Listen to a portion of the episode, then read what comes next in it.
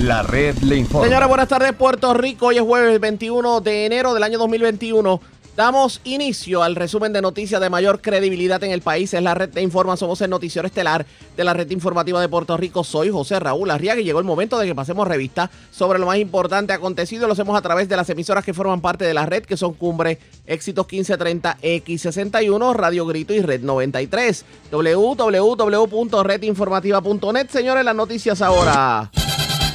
Las noticias. La red le informa. Y estas son las informaciones más importantes en la red le informa para hoy jueves 21 de enero. Se disparan los brotes de coronavirus en centros de cuidado de adultos mayores. Departamento de Salud confirma que en tan solo uno de ellos ya se han reportado 10 muertes. Sobre el particular, los centros de cuidado se defienden y aunque reconocen algunos brotes, aseguran que se está haciendo lo humanamente posible para evitar los contagios. Sin embargo, critican la poca información que han tenido en medio del proceso de vacunación. Como dice que dijo que el gobernador Pedro Pierluisi dijo hoy que los ciudadanos de la isla debemos acostumbrarnos a los ajustes en las tarifas de la Autoridad de Energía Eléctrica, así como lo oye, mientras la legislatura investigará el sospechoso aumento. Señores, ¿quién lo entiende? Principal asesor del ex representante Urayoan Hernández resulta que hizo donativos a la campaña de su contendor en las elecciones de nada más y nada menos que del popular representante Orlando Aponte. Hablamos sobre el tema en esta edición. A cuenta gota, los 600 dólares. Son muchos los que todavía esperan por el incentivo. Hoy el secretario de Hacienda nos orienta. Una persona muerta en accidente esta madrugada en Cupey. Muere peatón arrollado en la 30 de Gurabo. En condición grave, joven que chocó con poste en carretera 114 de Cabo Rojo. Se llevaron 5 mil dólares prendas y un Mercedes-Benz de una residencia en la Tiza de Barranquitas. Y encontraron muerto un confinado en el complejo correccional de Ponce. Esta es la red informativa de Puerto Rico. Bueno, señores, damos inicio a la edición de hoy jueves del Noticiero Estelar de la red informativa de inmediato a las noticias. Señores, el Departamento de Salud comenzó una investigación sobre un centro de cuidado de personas de edad avanzada donde se han reportado más de 10 muertes por coronavirus.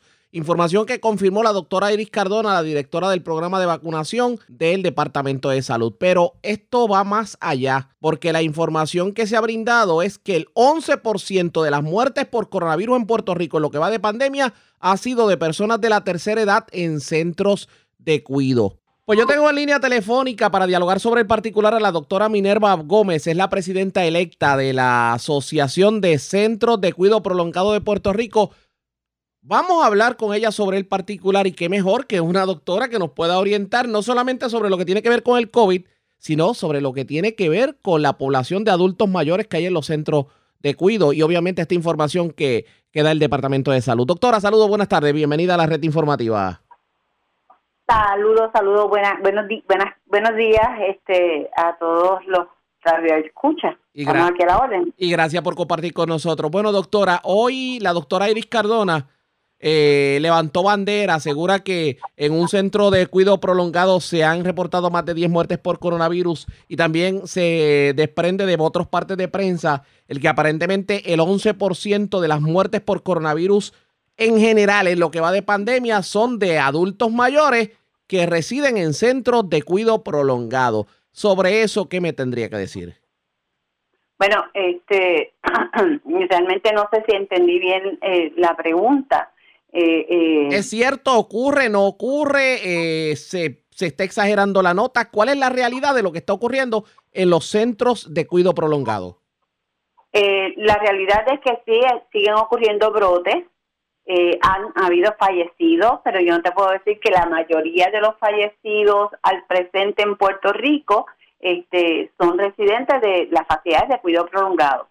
¿Verdad? Yo creo que es bien importante que las cosas se, se, se digan desde, desde lo que es lo real. Seguro. Eh, eh, eh, en Puerto Rico llevamos eh, muchos fallecidos adultos mayores, pero no son residentes, no todos son residentes de facilidades de cuidado prolongado. Pero aquí hay algo, aquí hay algo curioso porque no sé si, si sea, sea algo de, de política pública saludable. No es lo más lógico que en vez de estar simplemente señalando a los centros de cuidado prolongado y a los centros que albergan personas, eh, adultos mayores, se le pueda entonces, digamos, dar más ayuda tomando en consideración que hay más riesgo en estos centros de lo que pudiera ser el contagio del COVID que eh, una persona que vive sola en su residencia?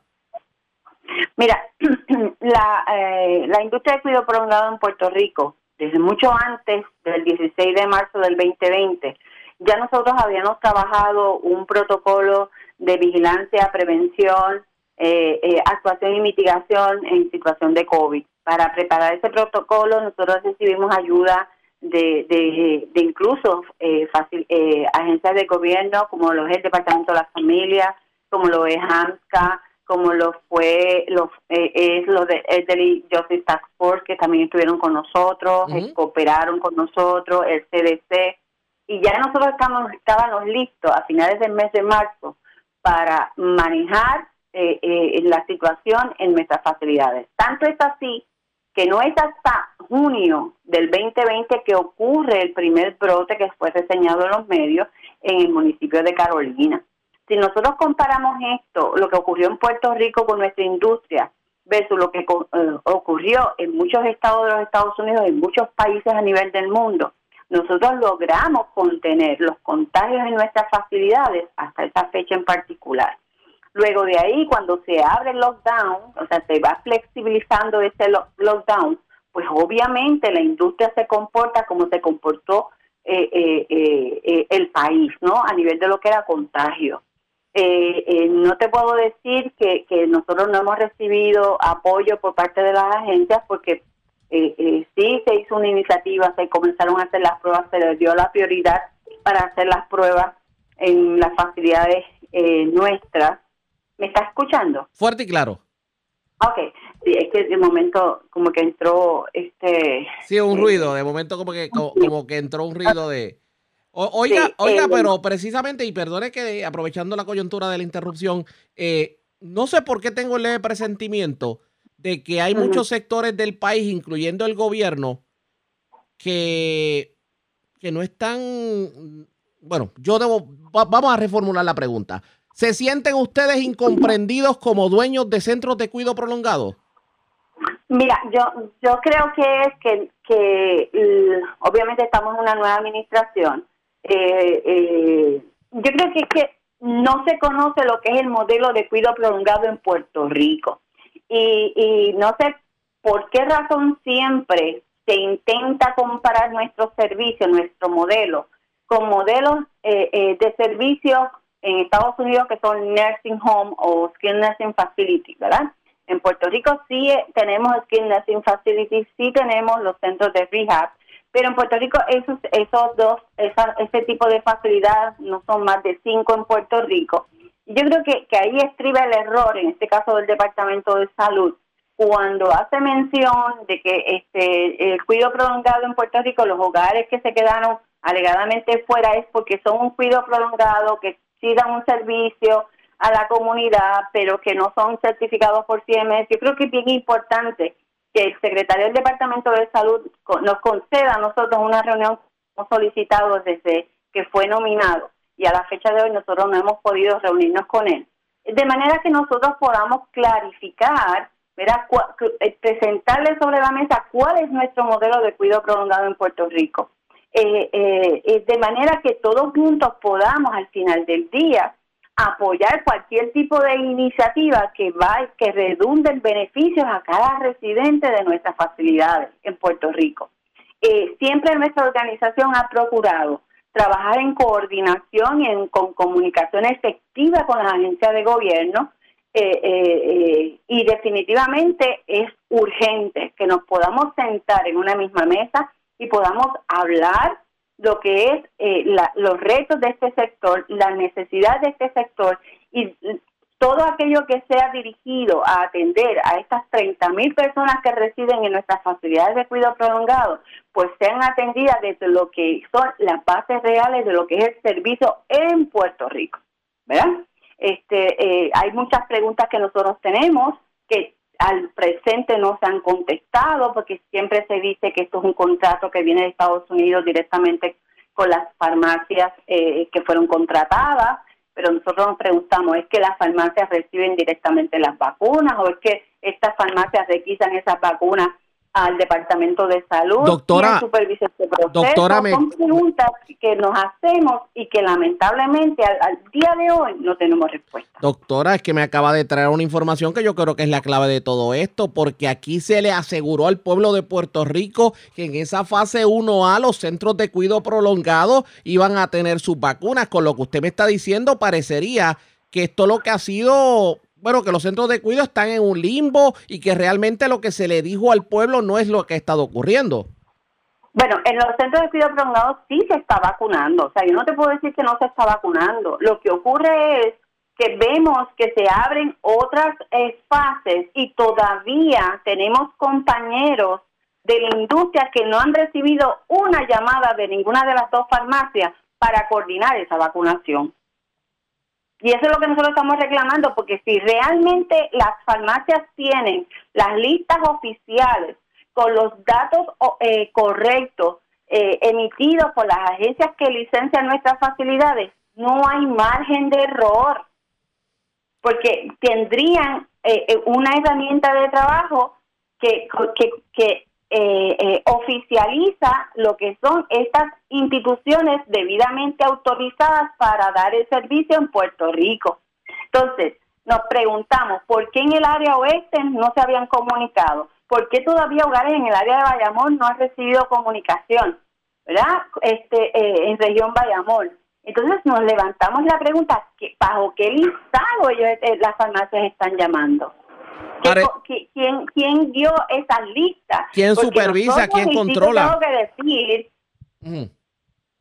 comunicación con el Departamento de la Familia, incluso. Sí. La semana pasada tuvimos una excelente reunión con la secretaria del Departamento de la Familia, donde nosotros le planteamos esta preocupación y nos consta que la oficial de licenciamiento, la, la directora de licenciamiento, la señora Santiago del Departamento de la Familia, ha estado con nosotros mano a mano tratando de que en ningún hogar se quede sin, sin esa, esa coordinación para la vacunación. Pero por eso es que nos preguntamos por qué a la fecha de hoy, que estamos a 21 de enero, y se- que se comenzó la vacunación en Puerto Rico en diciembre y no es hasta enero, eh, eh, la primera semana de enero que se visita el primer, la primera facilidad para vacunar. Eh, ¿Por qué razón mínimo la, esa primera llamada eh, de coordinación de servicio no se ha recibido en el 100% de las facilidades licenciadas para dar este servicio en Puerto Rico? Y eso a nosotros nos consta. Eh, nosotros este, eh, siempre hemos dicho, nuestra presidenta tuvo una conversación con la que con la, la encargada de Walgreens la, em, de, de- de la vacunación. Sí. Nos pusimos a la orden. Eh, eh, fuera de eso, la información que tenemos es que ellos tienen que deja- dejarse regir por la lista que sometió el Departamento de Salud y entonces pues yo levanto la bandera, pero entonces ¿en qué quedamos? o salud tiene algún tipo de participación junto con la farmacia o no tiene o no la, o no la tiene. Aparte de lo que puede ser esta, es- esto que está ocurriendo con la vacunación, ¿ustedes han recibido como centro de, cu- de cuido alguna otra ayuda del Estado? Perdóneme. Eh, le preguntaba, aparte de lo que puede ser la vacunación y, por lo que vemos este caos que hay en la vacunación con los centros de cuido y la desinformación en otros casos, ¿ustedes han recibido algún tipo de ayuda del Estado en medio de la pandemia? Eh, bueno, nosotros eh, se siguen haciendo pruebas de discernimiento en nuestras facilidades en coordinación con la iniciativa que tiene el Departamento de Salud, porque eso desde, desde que comenzó, eso no ha no ha variado, no ha cambiado, se están ahí, este, nos dan unos servicios de orientación, en caso en, donde hay brote, pues este, atienden el brote, eh, trabajan junto con los administradores el brote, cada cua- cuatro o cinco días van, hacen seguimiento, cómo va el brote, eh, eh, de, de- tener un brote en la facilidad, este, eh, siempre pues eh, de la manera de lo posible pues co- coordina- se coordinan con nosotros verdad este algún tipo de material eh, eh, mínimo porque realmente es mínimo material de, de protectivo de protección. Por ejemplo OPEA dio entregó este eh, en algunas facilidades unas aportaciones. El departamento de las familias a sus licenciados a los hogares licenciados pues le entregaron también un paquete de, de, de- provisiones eh, en el área de prevención. Y entonces algunos de los compañeros pues se han beneficiado de lo que es son estos fondos para eh, eh, para mitigar lo que es el gasto a nivel de nómina. Eso es básicamente de, de las ayudas que han estado disponibles, pero directamente una ayuda directamente para la, la, la industria, que sea directa y exclusiva para la industria, tengo que decirte que no. Yo creo que la pregunta clave a esta hora de la tarde es la siguiente. ¿Son seguros los centros de cuidado prolongado en Puerto Rico? Sí, sí, sí, sí. Yo no tengo ninguna duda de eso. Sí. O sea, los, Eh, los como todo, obviamente, eh, eh, los brotes surgen porque a pesar de que hay, hay restricción de visitas, pero nuestros empleados se comportan como se comporta la comunidad, ¿verdad? Este, los empleados van y vienen, entran y salen en los diferentes turnos. Eh, eh, también se reciben servicios de la comunidad, por ejemplo, los servicios de home care, los servicios de hospicio, que son personas que aunque, aunque los residentes no estén recibiendo visitas de familiares eh, o amigos eh, o colaterales, eh, pero sí siguen recibiendo los servicios de cuidado, ¿verdad? Este, en nuestras facilidades por personas que van a hacer un turno de trabajo y luego regresan a su entorno, ¿no? Pero sí son seguros. Este, tanto es así que, que, que, que, ¿verdad? Este, se ha logrado eh, en muchos, tenemos muchos hogares con, con que se habla de los brotes, pero no se habla de la cantidad de hogares que, que se han mantenido a la fecha de hoy sin ningún brote. Por ejemplo, yo me encuentro en el hogar Casa Corales en el día de hoy.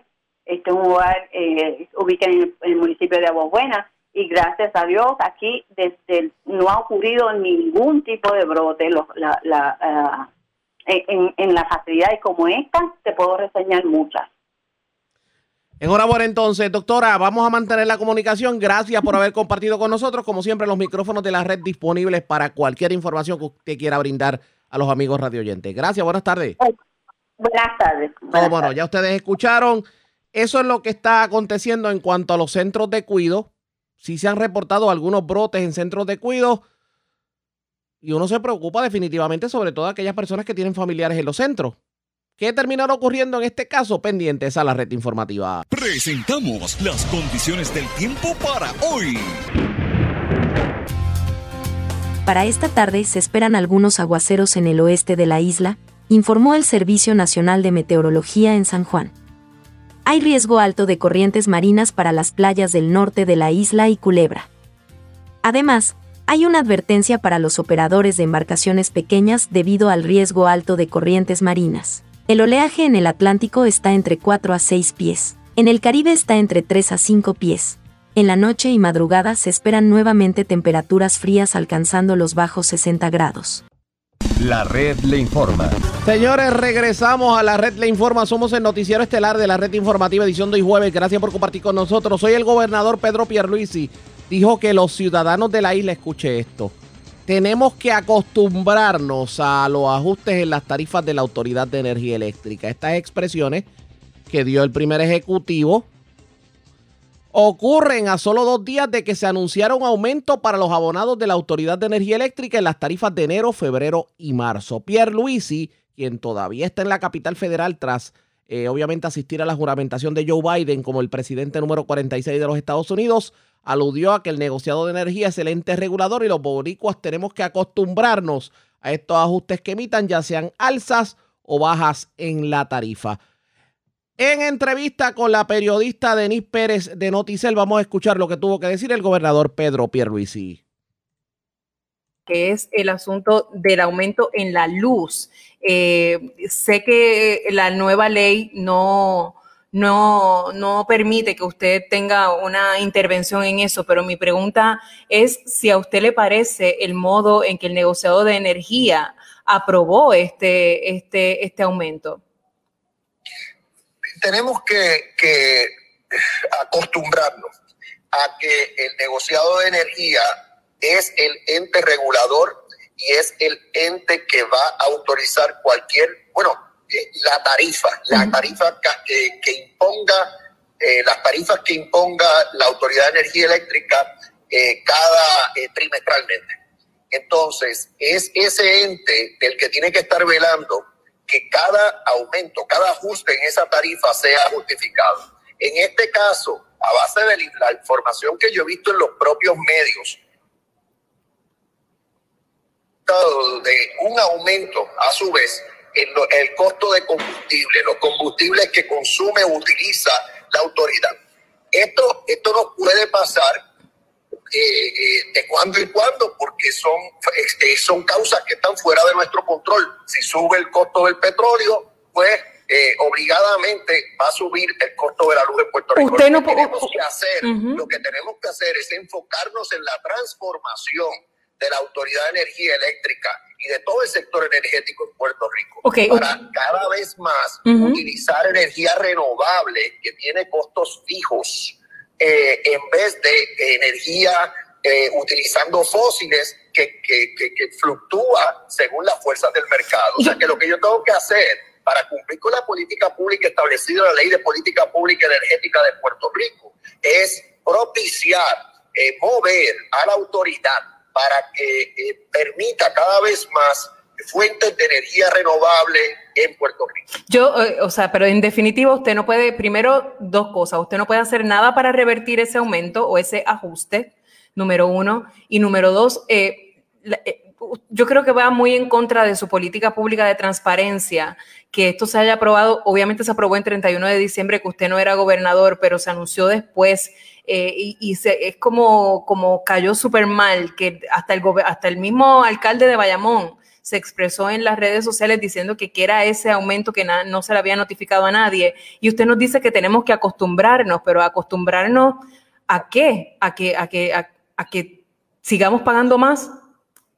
Bueno, es que depende de las fuerzas de mercado, depende de cuán rápido logremos eh, dejar de utilizar petróleo para generar energía en Puerto Rico. Y eso sí, o sea, en la parte de la transformación de las fuentes de energía, eso le corresponde a la rama ejecutiva y yo lo superviso y tengo que propiciarlo. La parte de, los mercados, esa está fuera de mi control. La transparencia que tú reclamas, yo me uno a ese reclamo. Entiendo que aquí los procesos del negociado son públicos en todo momento eh, y, que, y, que, y deben serlo. Y si no lo son, yo voy a reclamar que lo sean, de principio a fin. Eh, o sea, que, que haya eh, un proceso público en, el que, en el que se somete la información, se discute públicamente y el pueblo sabe, sabe que en este caso, pues ya desde el final de año se sabía que esto venía en curso. Desde, como tú bien dijiste en la pregunta, desde el 31 de diciembre, estamos ya tres semanas más tarde. O sea que eh, ya esto eh, era algo que estaba, era previsible. A nadie le agrada que aumente el costo, ¿verdad? Y, no, y sobre todo... Diciendo es que, es que este es el proceso. Cada tres meses se va a estar ajustando eh, la tarifa. Y, no, y nos tenemos que acomparar, pero lo que no nos puede... Arriba para abajo. Pero es que, sí, claro, eso va a variar, claro, puede ser más o puede ser menos, pero un parte de también lo que ocurre es que cuando estamos discutiendo esto con usted, hay un apagón en Puerto Rico, hay, un, hay, hay más de 10.000 abonados sin luz, así que yo creo que eso es lo que le enoja a la gente, porque nos tenemos que acostumbrar a que nos van a bajar o a subir el precio de, de la luz, pero también nos tenemos que acostumbrar a tener un sistema ineficiente. Para eso es que tenemos que aprovechar los fondos federales, alrededor de nueve mil y pico de millones de dólares.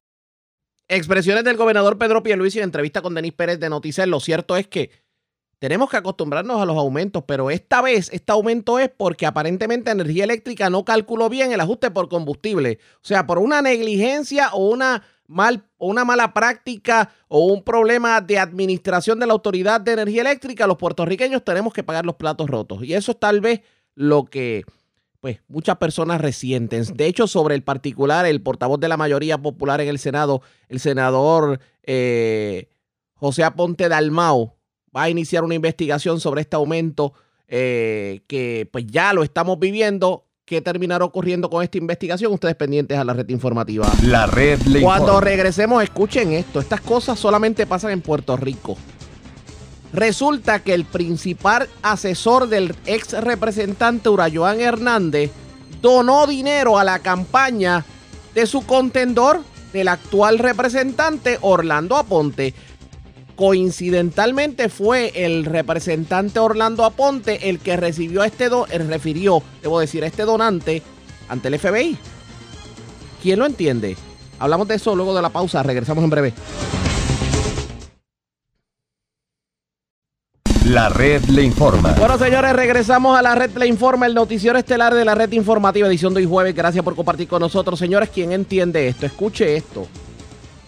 Resulta que José Cartagena, quien era asesor legislativo del ex representante Urayoan Hernández, dio donativos a la campaña de nada más y nada menos que el contendor de Urayoan Hernández.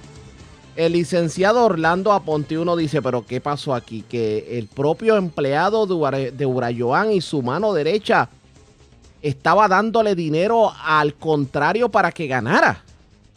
Pues resulta que el representante se percató del donativo y devolvió el donativo porque él dice, ¿cómo es posible que los asesores de mi contrincante donaran a mi campaña? Aquí hay algo raro. Yo tengo línea telefónica al legislador. Saludos, buenas tardes, representante Orlando Aponte. Bienvenido a la red informativa.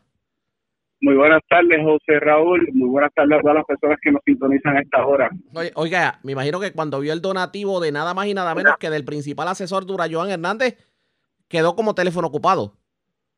La verdad es que me sorprendí, eh, no, no lo esperaba, como ustedes deben, saber, eh, durante el mes de enero nosotros tenemos eh, los primeros 20 días para hacer una reconciliación de todos los ingresos y gastos de los pasados, del pasado trimestre, que comprende los meses de octubre, noviembre y diciembre del año electoral. Entonces, cuando estamos en el equipo de trabajo preparando el informe correspondiente al mes de octubre, a finales del mes de octubre, eh, nos percatamos de que había un donativo bastante irregular porque realmente eh, nosotros recibimos algunos donativos de por, ATH móvil directamente a nuestra cuenta de la campaña, el comité, y normalmente pues la gente dona desde 5 dólares, 10 dólares, escuchan el mensaje de uno eh, ven esperanza en uno y donan 25 dólares, pero un, dona, un donativo de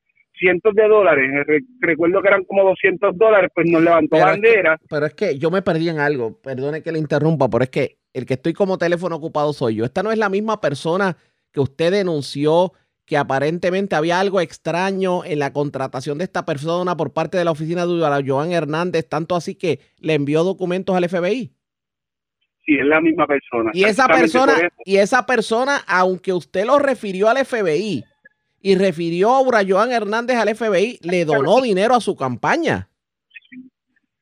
Ciertamente, eso fue así y por eso fue que nosotros tan pronto nos percatamos de esa situación, decidimos hacer inmediatamente un reembolso del el donativo y eh, no obviamente no vamos a aceptar ningún tipo de donativo que vengan de una dudosa procedencia. Yo desconozco las razones por las cuales él lo hizo, pero yo me mantengo en que mi campaña tiene que ser diferente y tengo que establecer dos contrastes en lo que es eh, o fue, ¿verdad? La manera de, trabajar del saliente representante, del ex representante y la nuestra.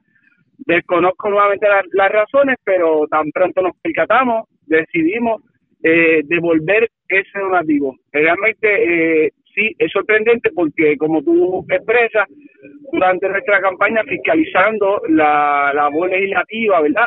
Y una, irregularidad en la forma de contratación y los sueldos excesivos que tenían estos asesores o consultores, pues encontramos unas irregularidades que ameritan que sean investigadas por autoridades y así mismo fueron referidas. Así que fue públicamente eh, denunciada este tipo de irregularidades, pues no comprendemos la razón por la cual esta persona decide donarnos a nuestra campaña. De todas maneras, pues no, nosotros no vamos a recibir ningún tipo de donativo de personas que, que desconozcamos qué es lo que están buscando. Realmente, después de que una persona dona más de 50 dólares, hay un deber legal del comité informar el nombre, dirección, teléfono, toda la, la, data de este donante, porque está, esto, esto es regulado tanto por la Oficina del Contralor Electoral eh, como por otra agencia, por lo que al percatarnos de que se trataba de la misma persona que nosotros veníamos pues, denunciando, pues definitivamente, además de sorprendernos, decidimos eh, renunciar a ello y devolverlo inmediatamente. Interesante esto, uno no se hubiera esperado algo así, pero usted que obviamente tiene experiencia política, ¿esto le luce con sentido?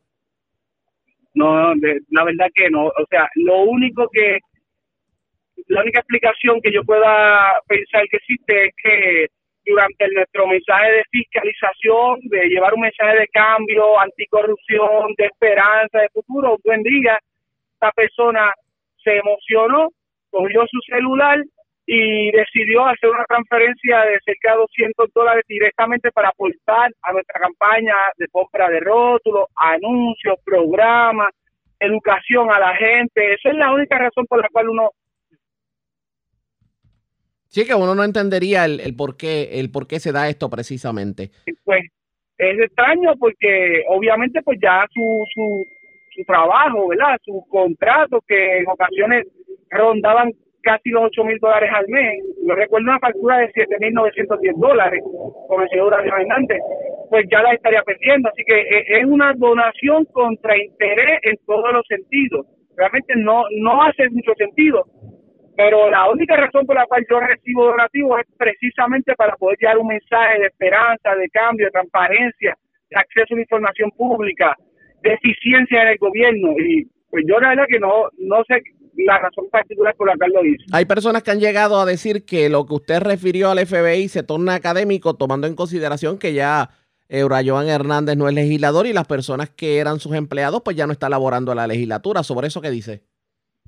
que esto es totalmente incorrecto porque este tipo de, de crimen, si es que se obtiene toda la evidencia necesaria para poder lo más de duda razonable, no prescriben. O sea, hay un tiempo para el que las autoridades tanto estatales como federales eh, investigan. Lo, lo que pasa es que como política pública ellos tienden a no presentar eh, acusaciones en un año electoral pero me consta de propio personal conocimiento que ambas eh, agencias, ¿verdad? Tanto el Departamento de Justicia Estatal como Federal están activamente investigando estos asuntos eh, en ambas eh, jurisdicciones y a partir del año 2021. O sea, yo estoy consciente y tengo conocimiento personal de que se está investigando por ambos departamentos estas denuncias y que precisamente por el paso de las elecciones es que ellos ahora lo investigan con más eh, rigor. Estamos hablando de muchos documentos, muchos testigos, muchas pruebas,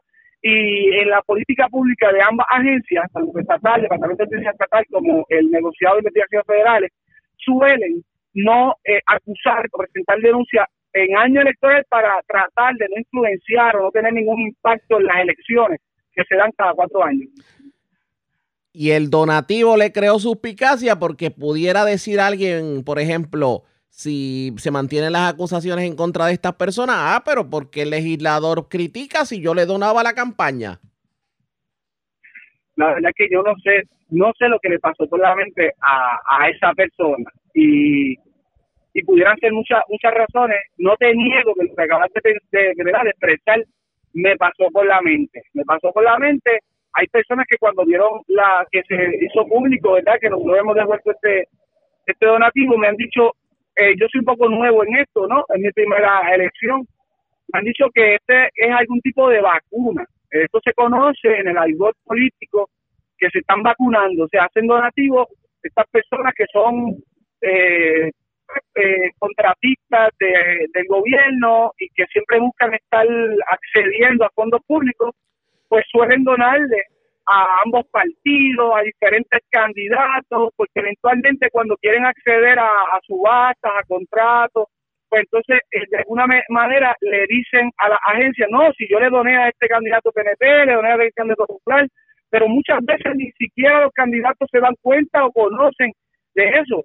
Lo que pasa es que yo soy bien riguroso con la finanza y obviamente pues eh, hago un estudio bien minucioso para conocer eh, quiénes son las personas que están detrás de, estas campañas y, me di cuenta y rápido pues lo señalé o, lo devolvimos.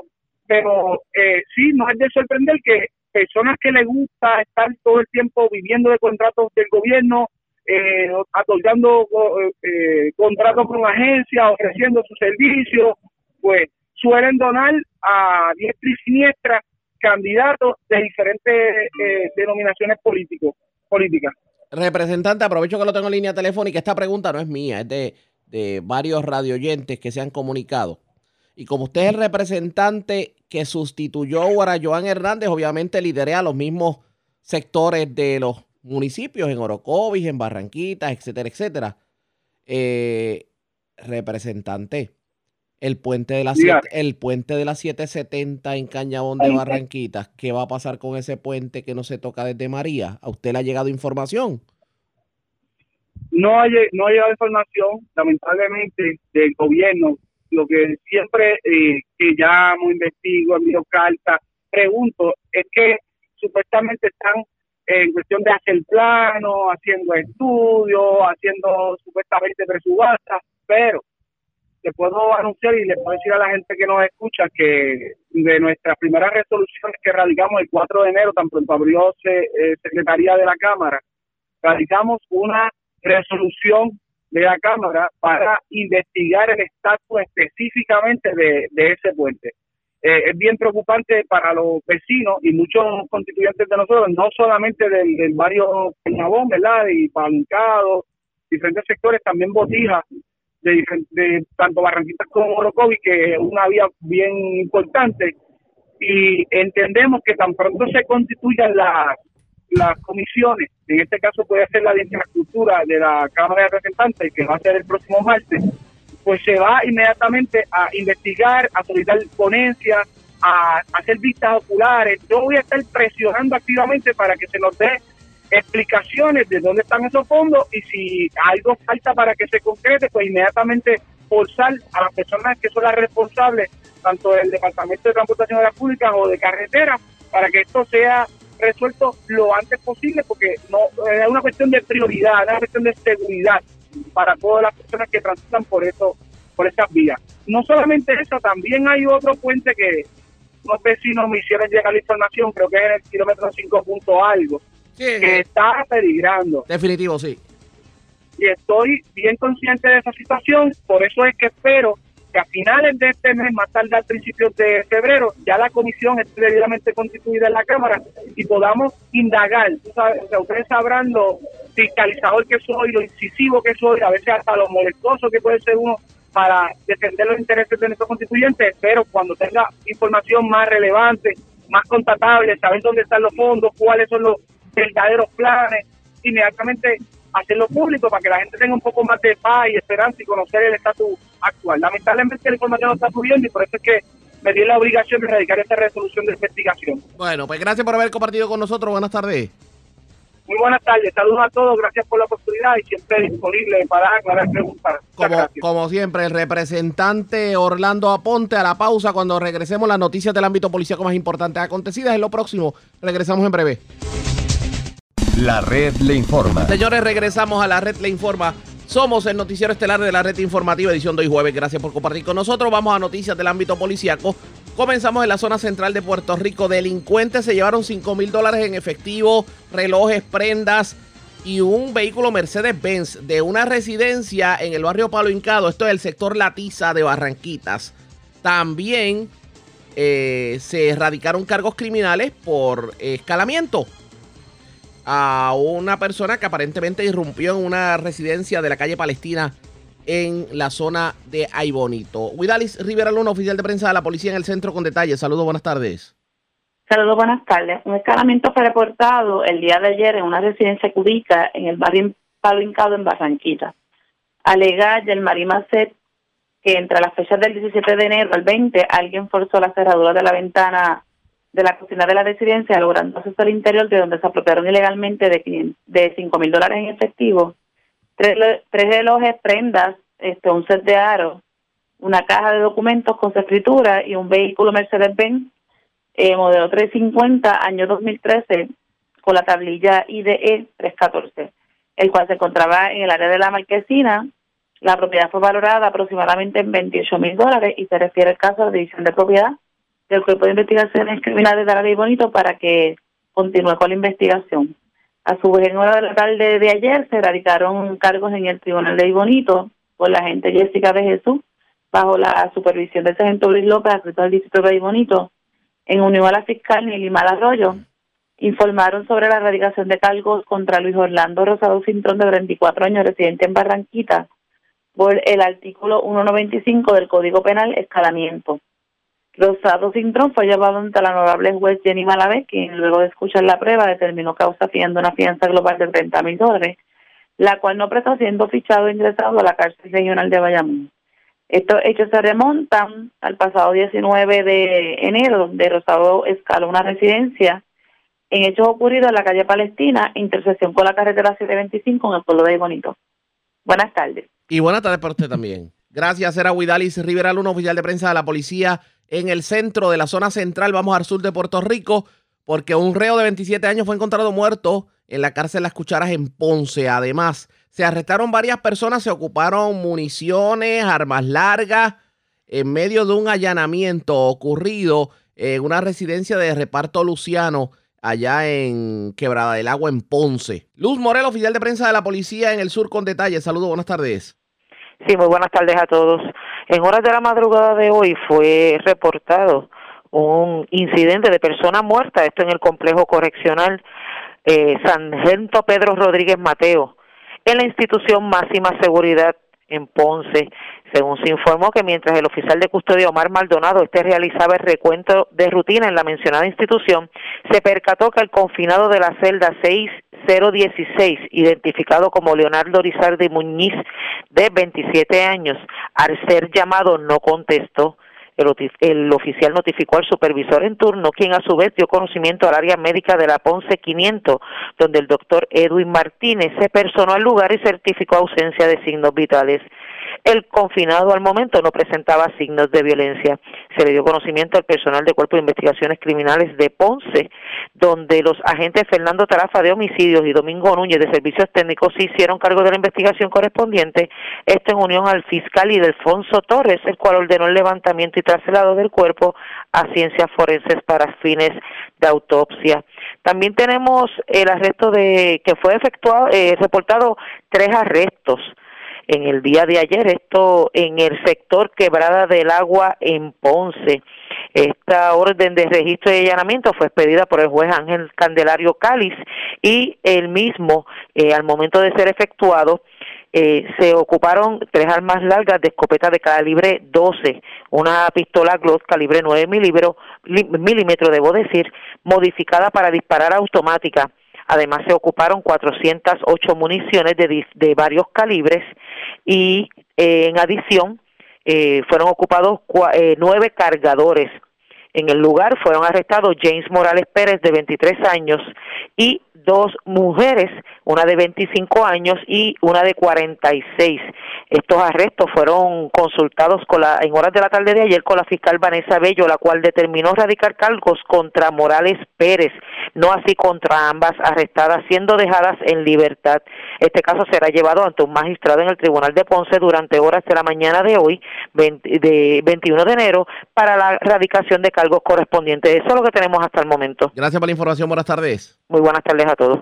Gracias, era Luz Morel, oficial de prensa de la policía en Ponce del Sur. Vamos a la zona metropolitana. Una persona murió en medio de un accidente de tránsito ocurrido en la madrugada en la carretera 199, intersección con el camino romaní, esto en Cupey. Vivian Polanco, oficial de prensa de la policía en el cuartel general con detalles. Saludos, buenas tardes. Buenas tardes, saludos. ¿Qué información tenemos? Un accidente de auto de carácter fatal fue reportado a las 2 y 12 de la madrugada de hoy en la carretera 1999, intersección con la carretera, con el camino romaní en Cupey. Surge de la investigación que mientras Bexamarí Rosado Sánchez, de 32 años y residente de Caimito, conducía su vehículo Suzuki Aéreo año 2007, color crema por la mencionada vía, esta rebasó una luz roja de semáforo, dando lugar a que fuera impactada por la conductora del vehículo Ford Explorer el año 2010, color bronce, identificada como Ana Graviela Prieto Erazo, de 22 años y residente de Cupey. Del impacto, Rosado Sánchez falleció en el lugar. Prieto Erazo fue transportado al Hospital Centro Médico de Río Piedra, donde le fue realizada la prueba de alcohol en la sangre. El agente Manuel Rosario, adscrito a la División de Patrulla y Carretera San Juan, en unión al fiscal Ernesto Acevedo, investiga los hechos. Gracias por la información. Buenas tardes. Buenas tardes. Gracias, era Vivian Polanco, oficial de prensa de la policía en el cuartel general de la zona metropolitana. Vamos al oeste de Puerto Rico porque en condición grave se encuentra un joven de 25 años aparentemente pues chocó con un poste de madera Esto en la carretera 114 del sector La Bajura en Cabo Rojo. Manuel Cruz, oficial de prensa de la Policía en Mayagüez, con detalles. Saludos, buenas tardes. El saludo, buenas tardes. Correcto, un accidente de auto eh, de carácter grave con objeto fijo. Esto fue reportado hoy a eso de la 1.32 de la madrugada. Hecho ocurrido en la carretera 114, kilómetro 4.7, sector La Bajura, en el municipio de Cabo Rojo. Mientras Luis Enrique Seguí, de 25 años, este residente de la carretera 110, barrio Naranjo en Moca, conducía el vehículo Mitsubishi color verde año 1996 por la mencionada vía. Aparentemente perdió el control del volante, impactando un poste de madera. A consecuencia de esto, el vehículo resultó quemado en su totalidad. Este fue transportado al centro médico de Mayagüez, donde fue atendido por la doctora Portela, quien diagnosticó fractura en el fémur y pierna izquierda y quemaduras leves su condición eh, al momento era descrita como estable. Bomberos estatales pasaron al lugar y extinguieron el mismo. Allí se le dio conocimiento a personal de la División de Patrulla de Carreteras de Mayagüez para la debida investigación. Gracias por la información. Buenas tardes. Buenas tardes. Gracias. Era Manuel Cruz, oficial de prensa de la Policía en Mayagüez. Del oeste vamos a la zona centro-oriental de Puerto Rico porque un peatón murió arrollado. Esto ocurrió en la carretera 30 de Gurabo, en jurisdicción de Gurabo, en dirección de Caguas a Humacao. Además, se le erradicaron cargos criminales a un hombre que había sido arrestado previamente con potentes armas. También se están buscando a peligrosos eh, delincuentes que aparentemente se le atribuye una muerte y, señores, arrestaron a uno de los más buscados en Caguas, que da la casualidad que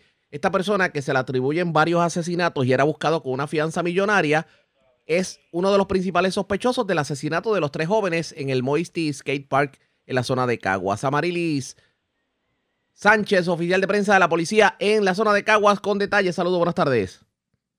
Buenas tardes. En hora de la tarde de hoy, mediante una llamada telefónica al sistema de emergencia 911, se reportó un accidente con peatón de carácter fatal ocurrido en el kilómetro 4.4 de la autopista PR30, jurisdicción de Gurabo, en dirección de Caguas a Humacao. Al momento se informa sobre un hombre del cual falleció en el lugar debido a los traumas recibidos. Agente escrito a la División de Patrulla de Carreteras del área de Humacao, en unión a la fiscal de turno, investiga. Por otra parte, los agentes Irán Santiago y el agente Conde y el agente Campo, adscrito a la unidad motorizada del área de Caguas, bajo la supervisión del sargento Roberto Flores, arrestaron a un hombre que era buscado por doble asesinato y violación a la ley de armas, el cual figuraba como el número uno en la lista de los diez más buscados del área de Caguas. En horas de la tarde de hoy, en la avenida Turabo, en Caguas, se arrestó a William David Marcano Hernández, de 48 años, y residente en el mencionado municipio, contra quien pesaba una orden de arresto confianza de dos millones doscientos mil dólares, expedida por la juez Marangelis Colón Requejo del Tribunal de Caguas. Esto por hechos ocurridos en horas de la noche del 15 de agosto del 2018 en la calle Panamá de la urbanización Bunker en Caguas, cuando en medio de una discusión, Marcano Hernández, haciendo uso de un arma de fuego, le disparó y ocasionó la muerte de dos hombres identificados como Jorge Orlando Otero Gómez, de 29 años, y Orlando Otero Rivera, de 54 años. El arrestado permanecerá detenido hasta horas de la, mañana, cuando será llevado ante el juez de turno del Tribunal de Cagua para complementar dicha orden. Por otra parte, en horas de la tarde de ayer, una llamada telefónica alertó a las autoridades sobre las detonaciones ocurridas en la calle Quisqueya de la urbanización Bairoa en Caguas. Según se informó, al llegar los agentes al lugar arrestaron a Iván Cruz Díaz, de 39 años y residente del mencionado municipio. En el lugar se ocupó una pistola marca Glock modelo 23, un rifle MK4, nueve cargadores de rifle, cinco cargadores de pistola, una ballesta color negra y 850 municiones de diversos calibres para los cuales poseía licencia. Este caso fue consultado y radicado en horas de la tarde de hoy con la fiscal Sulmari Alberio, la cual ordenó la erradicación de cargos criminales por los artículos 249 riesgo a la seguridad u orden pública al disparo de un arma de fuego del Código Penal de Puerto Rico y dos cargos por el artículo 6.14, disparar o apuntar arma de fuego de la ley de armas. Posteriormente, la evidencia fue presentada ante la juez Ruth Pedraza del Tribunal de Caguas, quien luego de evaluar la prueba determinó causa para arresto, imponiendo una fianza de 80 mil dólares, la cual no pudo prestar, siendo fichado e ingresado en la institución correccional de Bayamón hasta la vista preliminar señalada para el 3 de febrero del 2021 en el Tribunal de Caguas. El agente Nelson Ortiz, en unión al agente Alexander González, ambos adscritos a la comandancia de Caguas, bajo la supervisión de la sargento Emily Rodríguez, estuvieron a cargo del arresto y la investigación. Por otra parte, el agente Anthony Egea, bajo la supervisión del sargento David Correa, ambos adscritos a la División de Homicidio del Cuerpo de Investigaciones Criminales del área de Caguas, busca dar con el paradero de varios hombres, luego de la erradicación de cargos criminales en ausencia los delitos de asesinato, tentativa de asesinato, conspiración y ley de armas. Surge de la investigación que en horas de la tarde del viernes 4 de diciembre 2020, en el sector La Marina, en San Lorenzo, Carlos Coto Cruz, de 34 años, conocido como el Guasa, Pedro Ocasio Hernández, de 25, como Chino, Arcino Laborde Hernández, de 31, conocido como Canito, Carlos Benítez Rolón, conocido como Charlie, y otros tres individuos conocidos como Gemelo, Cano, y Carlito y Carita Feliz en común y mutuo acuerdo planificaron y cometieron los asesinatos de Alex Elías Díaz y Jesús Elías Crespo. Este caso fue consultado con la fiscal Maribel Mojica, quien ordenó la erradicación de cargos por los delitos antes mencionados. Posteriormente, la evidencia fue presentada ante la juez Sonia Nieve Cordero del Tribunal de Caguas, quien determinó causa probable expidiendo órdenes de arresto con fianza global de 17 millones 850 mil dólares. Benítez Rolón, al no poder prestar la fianza, fue ingresado a la institución correccional de Bayamón hasta la vista preliminar señalada para el 3 de febrero en el Tribunal de Cagua. Los acusados se presumen armados y altamente peligrosos. Hasta aquí la información. Gracias por la información. Buenas tardes.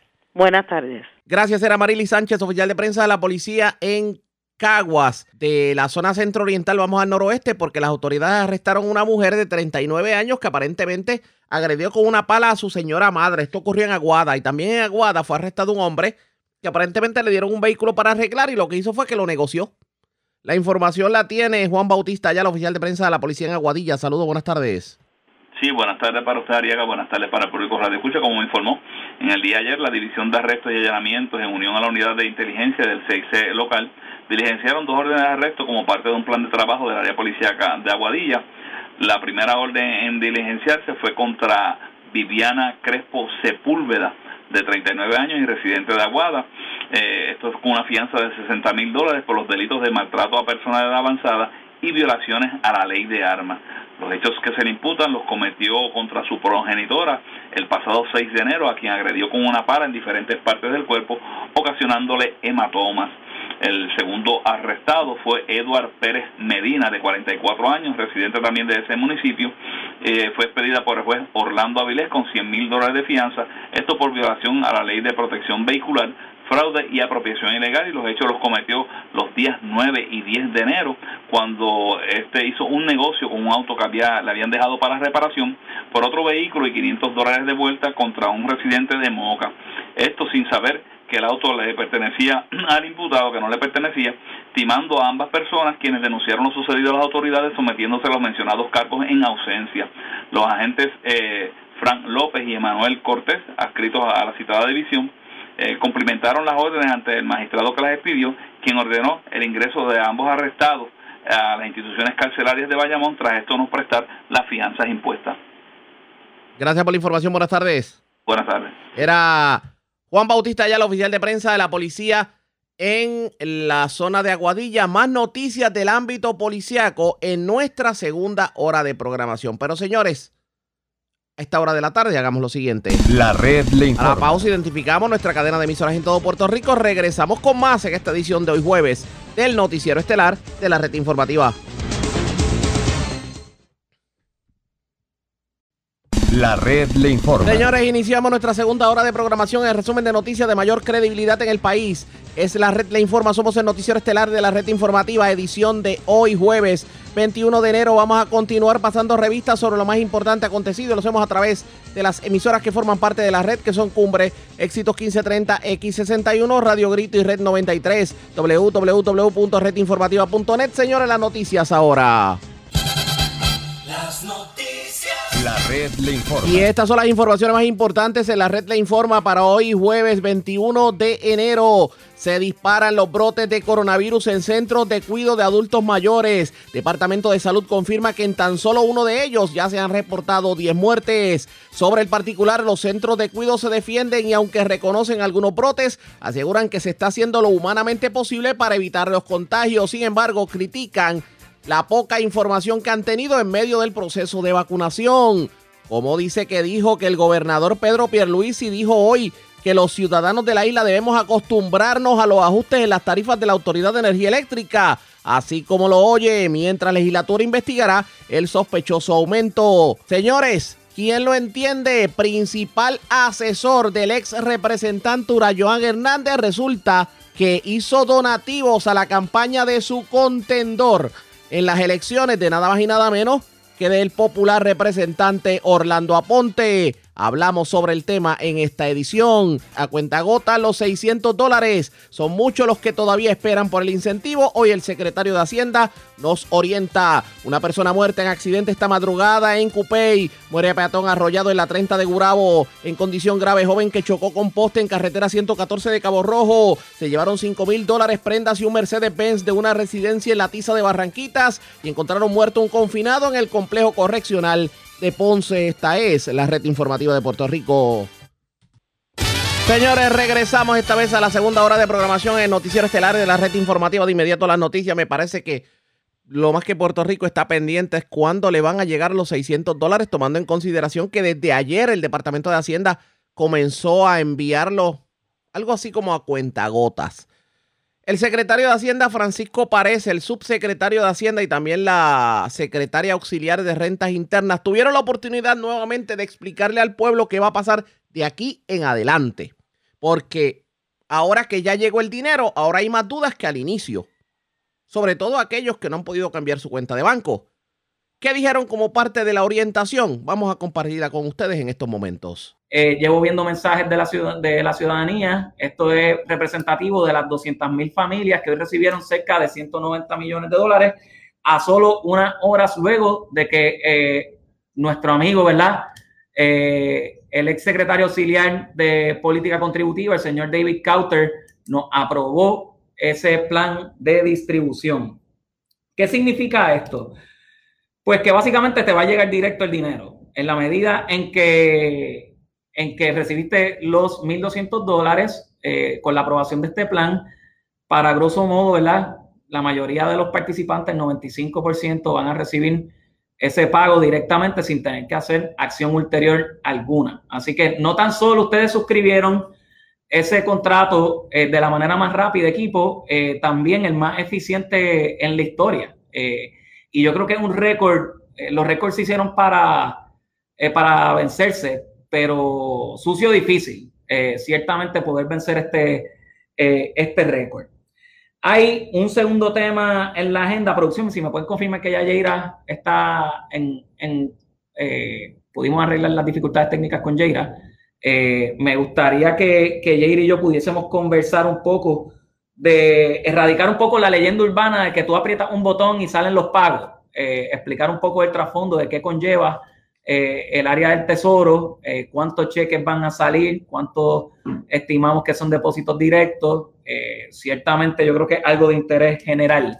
Jaira, si puedes ahora introducirte y conversar conmigo un rato sobre tu rol en este desembolso histórico. Jaira, seguimos teniendo dificultades técnicas. Yo voy a hablar un poquito, un poquito más sobre, sobre esto en lo que nuestro equipo de producción eh, resuelve eh, la situación.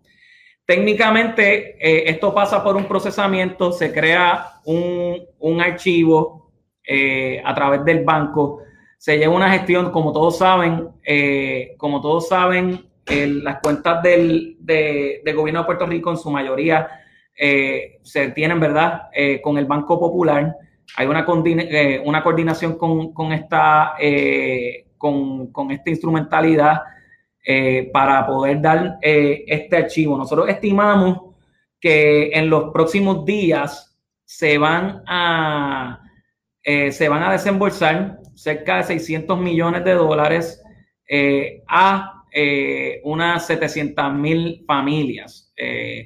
el proceso de selección de estas familias ha sido eh, aleatorio. Eh, el equipo técnico eh, que nos ayuda a manejar Suri han sido, ¿verdad?, las personas que en efecto nos han dado ese mapa de ruta más eficiente, ya que tenemos unos 30 días para poder completar los pagos a todas estas familias. Estamos hablando de 2.8 millones de personas, estamos hablando de 1.7 billones de dólares de pagos directos a la, a la ciudadanía. Comenzamos la jornada durante el día de ayer eh, con eh, esa primera nómina de 200 mil familias, 190 millones de dólares. Eh, Ángel, si quieres abundar un poco más, tú como subsecretario y, que fuiste el secretario auxiliar de renta en el programa de 1.200 dólares, ¿cómo, ¿cómo viste el proceso y, arrojarle un poquito de luz a, a, a nuestro sintonizante, por llamarle de alguna manera?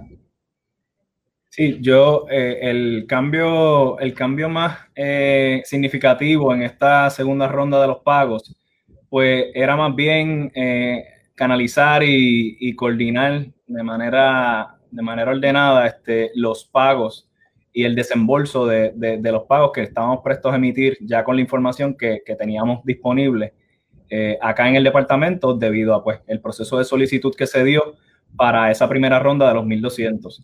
Eh, más allá de aquellos cambios en las cuentas de banco que algunas personas pues tuvieron, tuvieron la oportunidad, eh, gracias al, enlace que habilitamos para, para que puedan actualizar esa información. Fuera de ese particular, pues era más bien eh, una buena planificación de, estos desembolsos y, hacerlo de manera estratégica y, y, nada y ordenada con las instituciones bancarias, de manera pues que no hubiese unos contratiempos mayores en, el proceso de desembolso. Eh, y yo creo que, y yo creo que el equipo, el equipo acá del departamento, el, equipo del área de tesoro y de rentas internas, pues pudo, pudo engranar y pudo establecer esa, coordinación con las instituciones bancarias y con el, y con el equipo técnico acá del departamento para, para que eso fuese así. Así, Ángel, si yo te fuera a decir eso, oprimir un botón y salen los pagos, ¿qué tú dirías al respecto?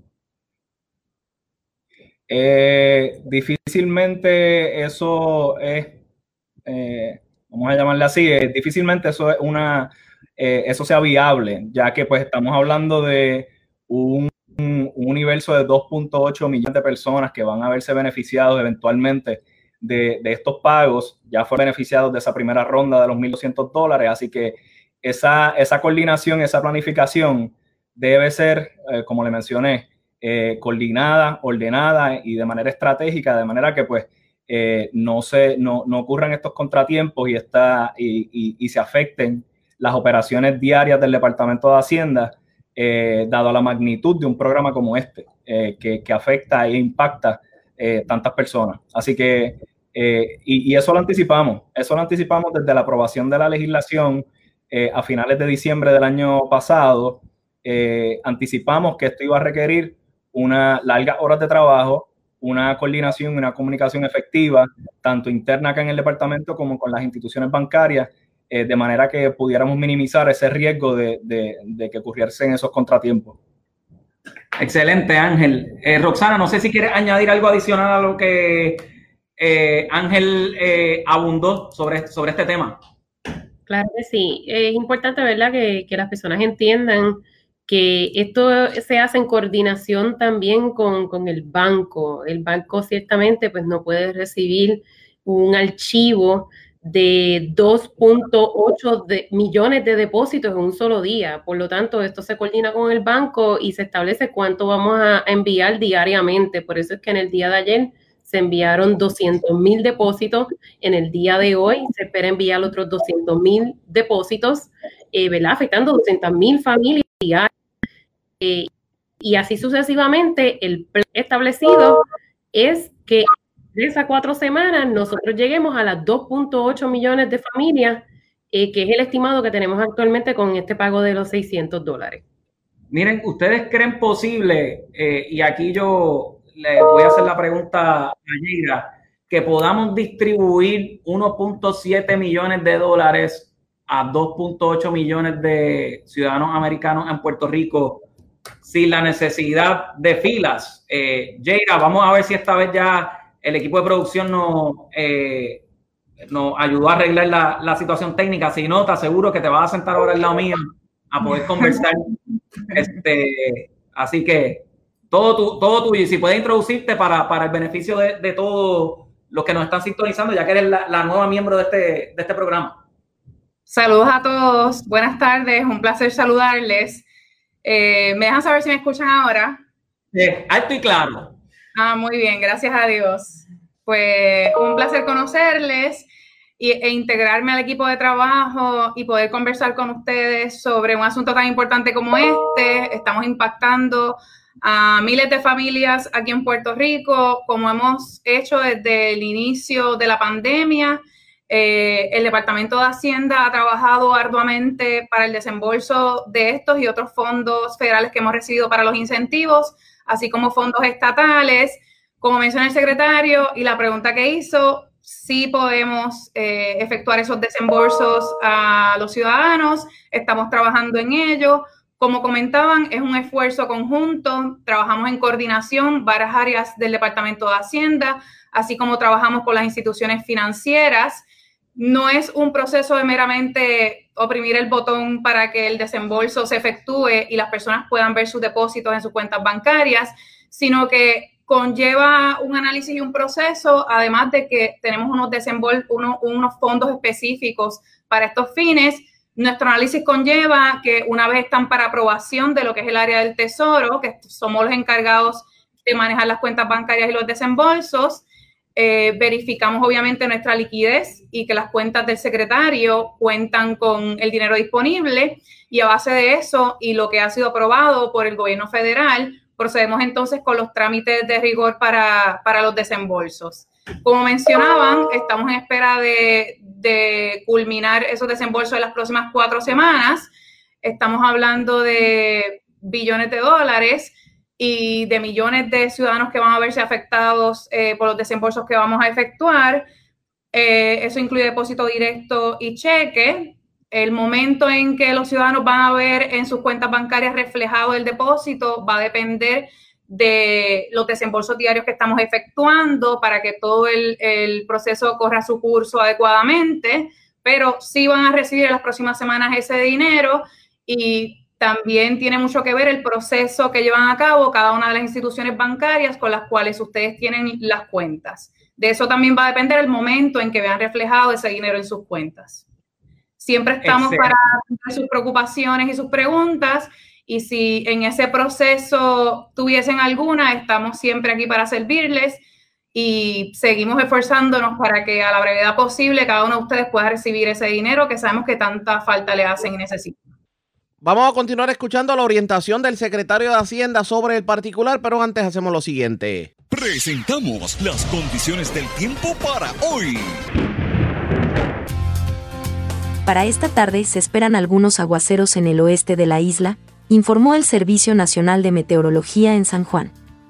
Hay riesgo alto de corrientes marinas para las playas del norte de la isla y Culebra. Además, hay una advertencia para los operadores de embarcaciones pequeñas debido al riesgo alto de corrientes marinas. El oleaje en el Atlántico está entre 4 a 6 pies. En el Caribe está entre 3 a 5 pies. En la noche y madrugada se esperan nuevamente temperaturas frías alcanzando los bajos 60 grados. La red le informa. Señores, regresamos a la red le informa, el noticiero estelar de la red informativa. Gracias por compartir con nosotros. Vamos a escuchar el momento en que Kamala Harris fue juramentada, o sea, se le tomó juramento eh, en medio de la toma de posesión por parte de la juez Sonia Sotomayor. Escuchemos ese momento.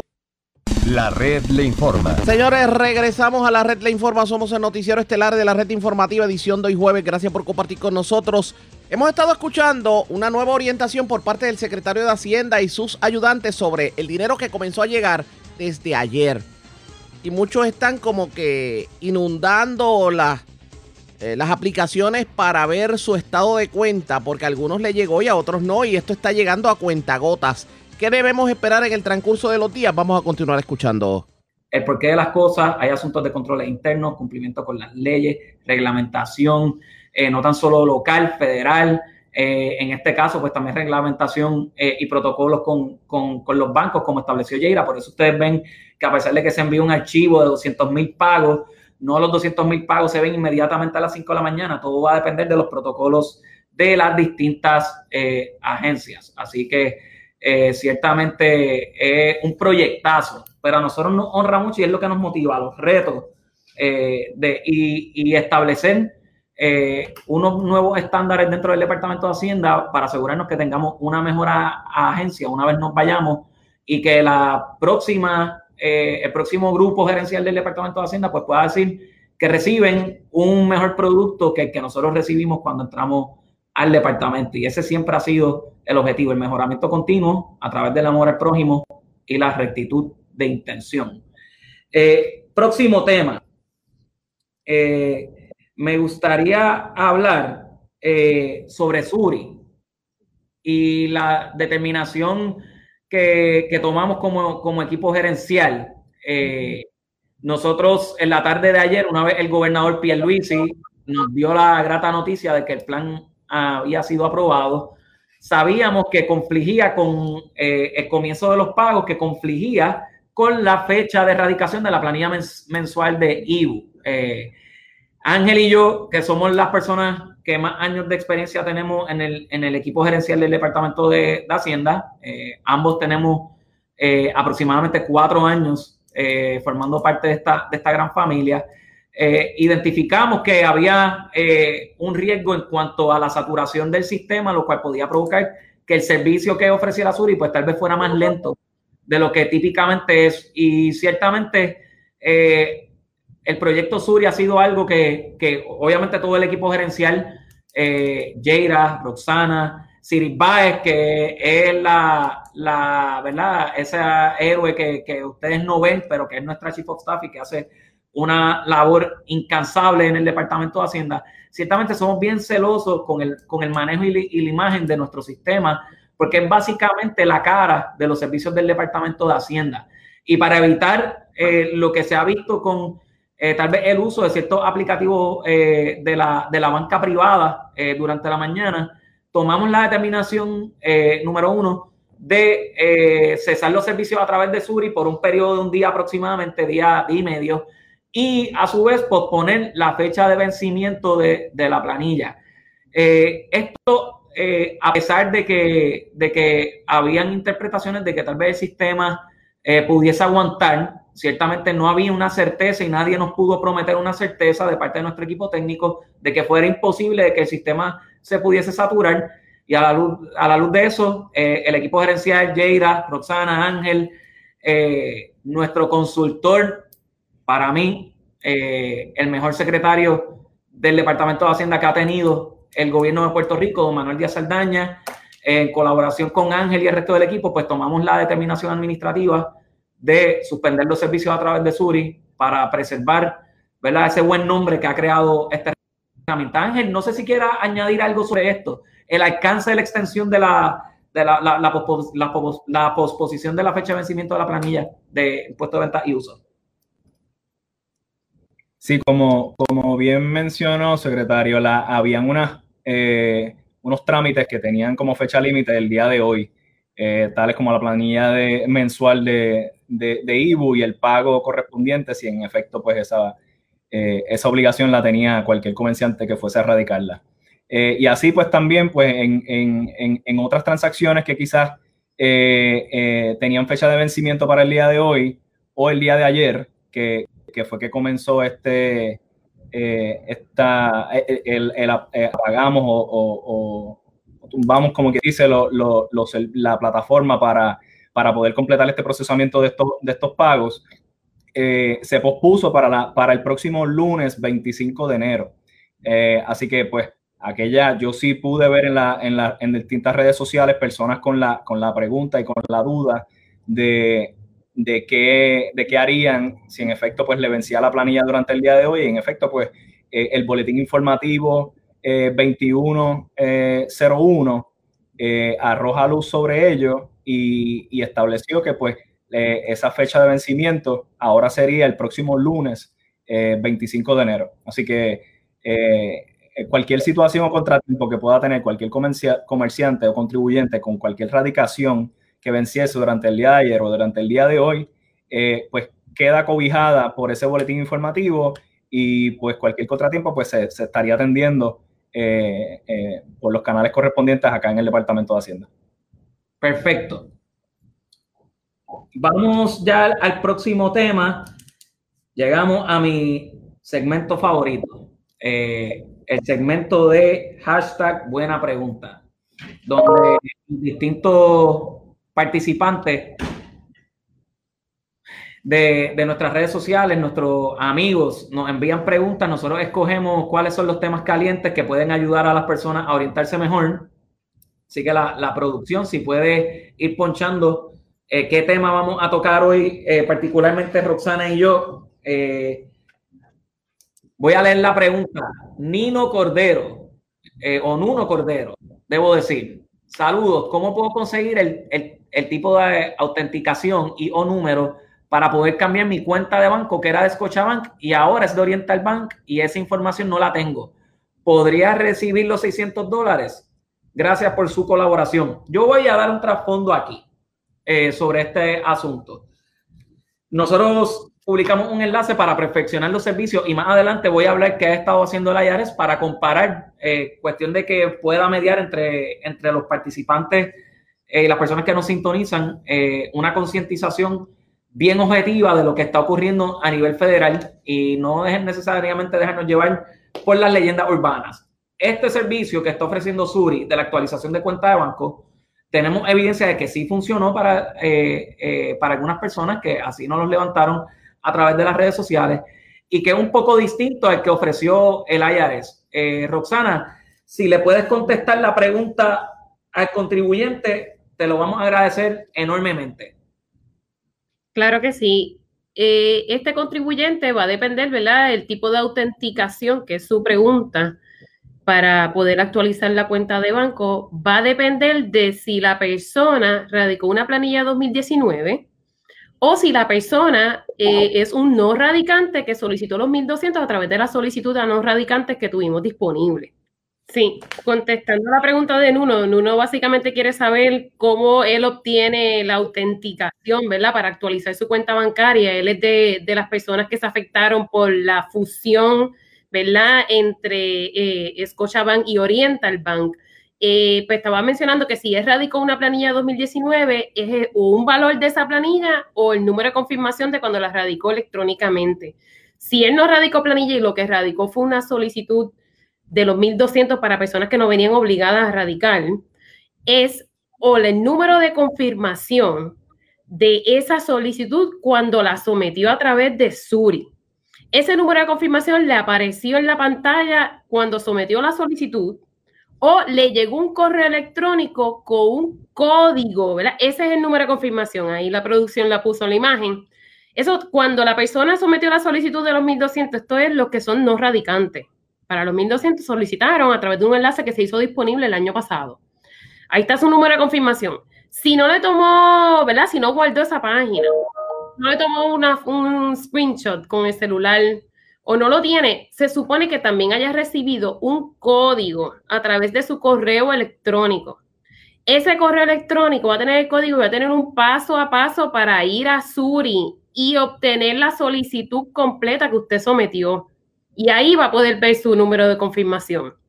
Así que tiene, dependiendo del tipo de persona que es, si es contribuyente o no radicante, pues ese va a ser el tipo de autenticación ese principal dolor de cabeza de todos, aquellos que simplemente extraviaron el número de confirmación, y es la forma en que lo trató de explicar el secretario y la secretaria de Rentas Internas, rebusque, vaya, vaya al historial de su email y usted va, va en su email, va a ver un número con el que usted puede entrar a Sur y rescatar ese número de confirmación. Nosotros vamos a estar eh, colocando los pasos en nuestra página de Facebook de la red informativa, porque hay muchas personas que tienen esa duda, sobre todo aquellos que tienen que cambiar su cuenta de banco. Pero la pregunta es, ¿y qué hay de las reclamaciones? ¿Qué hay de aquellos que no recibieron los 1.200 dólares? ¿Qué hay de aquellos que tal vez no reciban los 600 dólares en esta ocasión?